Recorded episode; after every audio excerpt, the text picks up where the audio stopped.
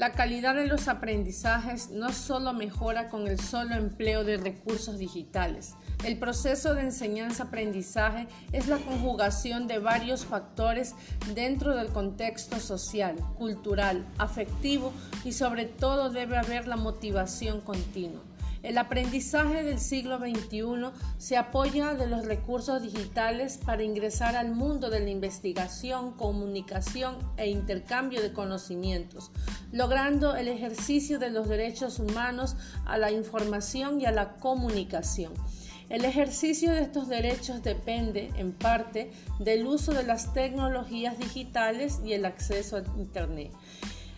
en esta nueva modalidad virtual de aprendizaje, nuestro sistema de educación dejó entrever las debilidades existentes como son la falta de recursos digitales y el poco o nulo desarrollo de habilidades digitales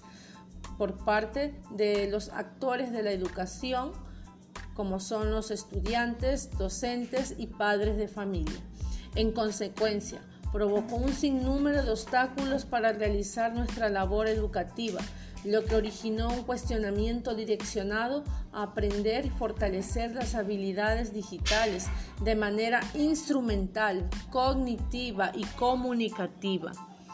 Una de las oportunidades que enfrenta el proceso de enseñanza-aprendizaje con adquisición de habilidades digitales es la facilidad y cantidad de información obtenida a través del Internet, pero se debe tener cuidado en el momento de escoger la información.